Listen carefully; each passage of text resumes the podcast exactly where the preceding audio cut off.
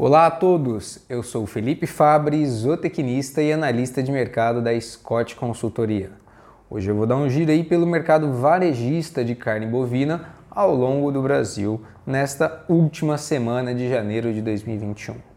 Segundo o levantamento da Scott Consultoria, foram registradas altas em todas as praças monitoradas aí pela equipe da Scott Consultoria nessa última semana de janeiro.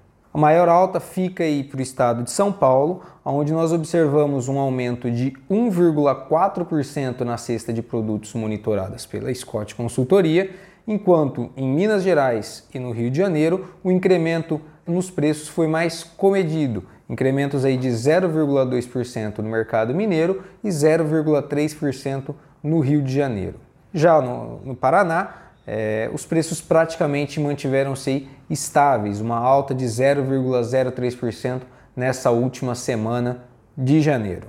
O setor varejista tem encontrado dificuldades em repassar as altas observadas no mercado do boi gordo, no primeiro elo aí da cadeia de produção, principalmente em função do consumo doméstico, consumo esse que vem mais lento associado aí ao primeiro mês do ano, tipicamente mais frouxo com relação ao consumo doméstico e também aí ao período de segunda quinzena do mês, que também contribui para essa atuada mais frouxa no mercado doméstico.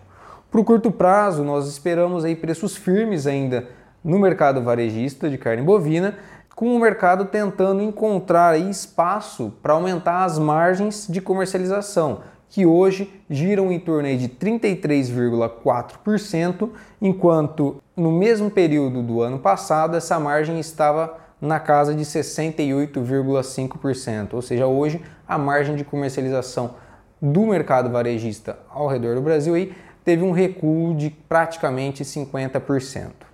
Por hoje é isso, pessoal. Obrigado a todos e até a próxima.